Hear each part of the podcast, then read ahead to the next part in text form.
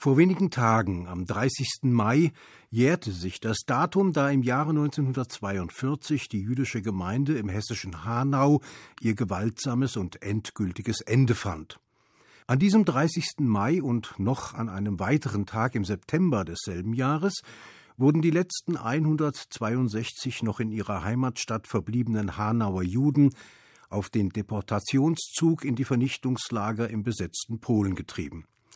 Die Geschichte jüdischer Existenz in Hanau war damit vorbei, ausgelöscht in den Gaskammern und Krematorien von Auschwitz, Treblinka und Sobibor.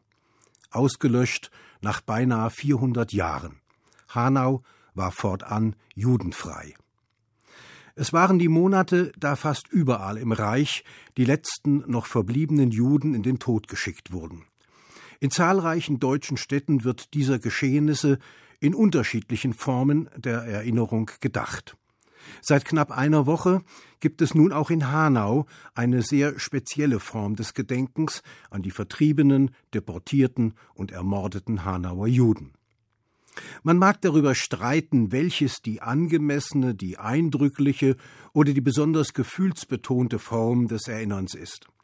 Man mag Künstler oder Architekten beauftragen, Denkmäler zu entwerfen oder Plätze zu gestalten. Letztendlich kommt es darauf an, was die Menschen mit den Denkmälern machen, die ihnen auf Beschluss der Politiker vorgesetzt werden.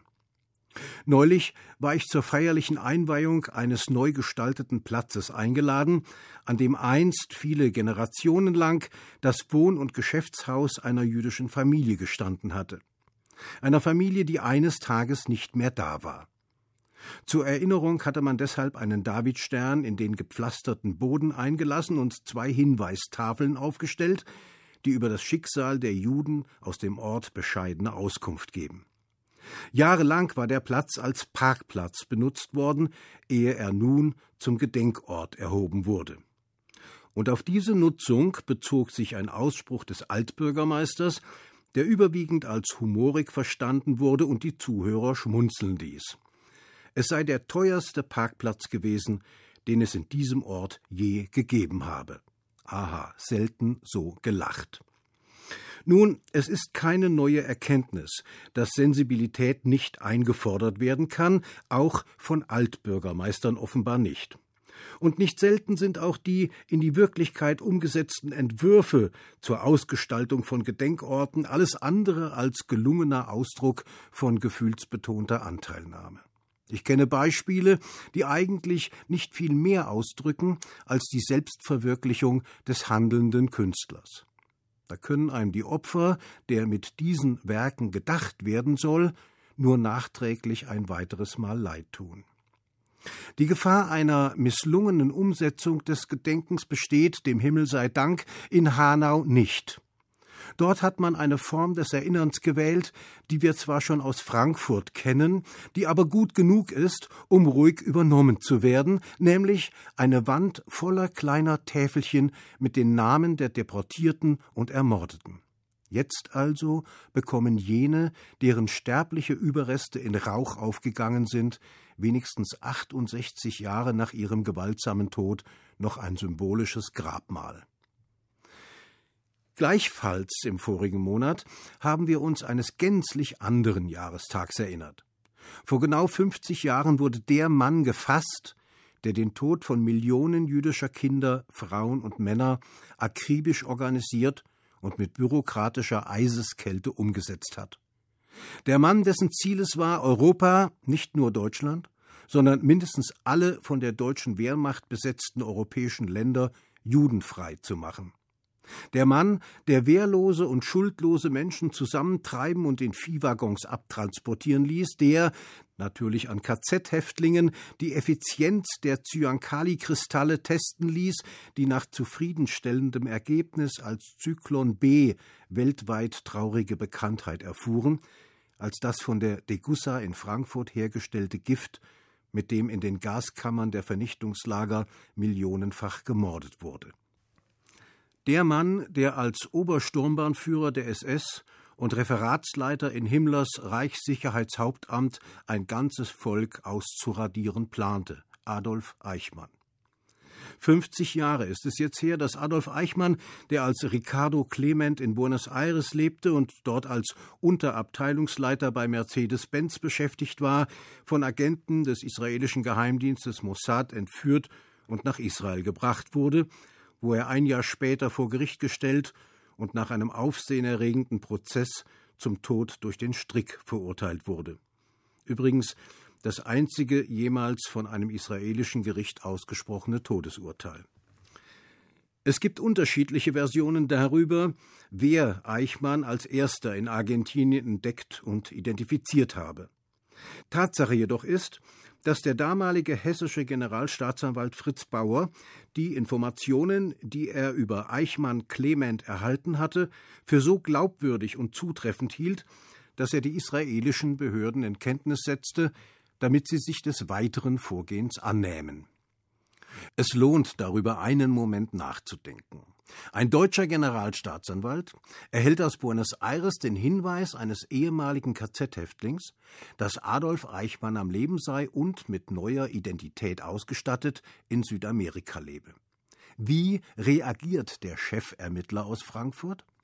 Er schickt nicht etwa eigene Leute los, er riskiert es nicht, einen deutschen Untersuchungsrichter zu involvieren, sondern gibt den Tipp weiter an die Israelis, denen er im Umgang mit Spitzennazis offenbar mehr Vertrauen entgegenbringt als der Justiz des eigenen Landes.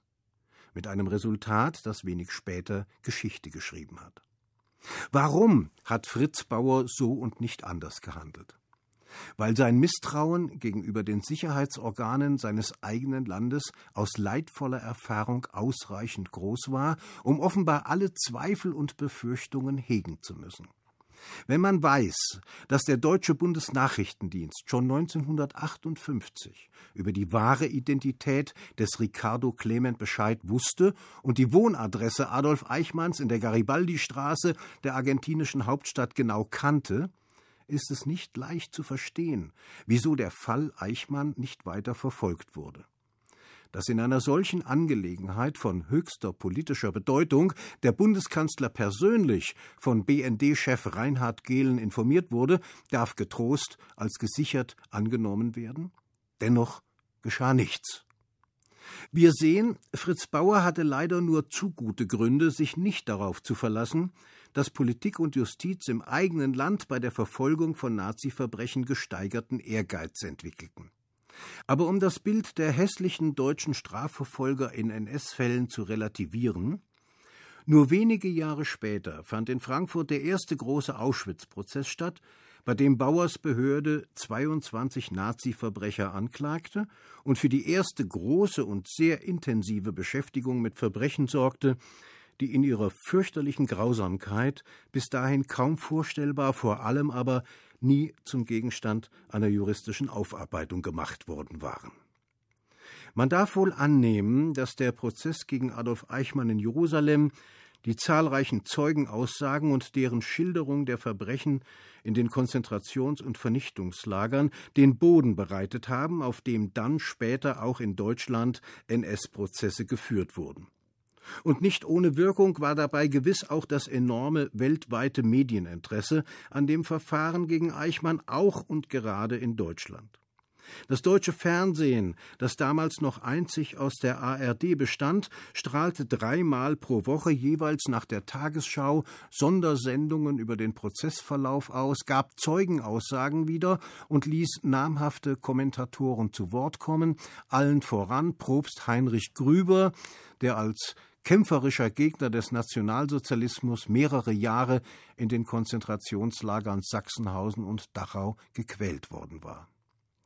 Besonders bemerkenswert an dem Prozess, an den Schilderungen unvorstellbarer Pein und der Beschäftigung mit einem von Staatswegen fabrikmäßig betriebenen Massenmord war auch die Annäherung an die Person des Angeklagten.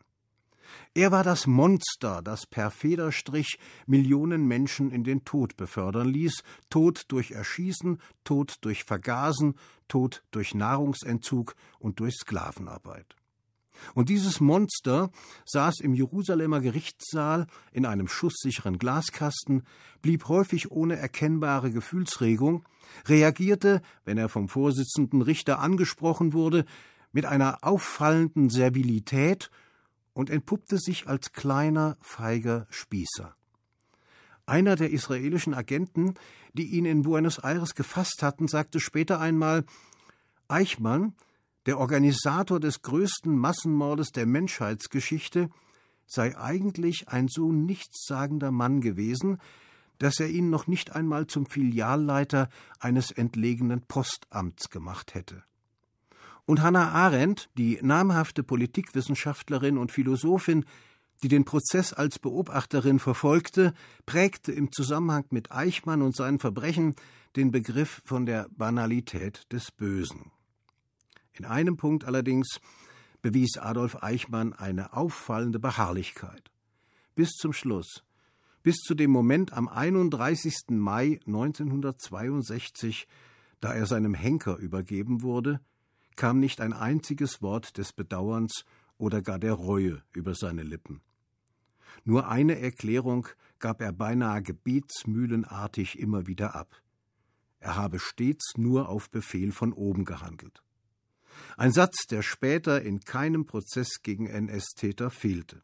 Auch so lässt sich Geschichte und persönliche Schuld offenbar verarbeiten.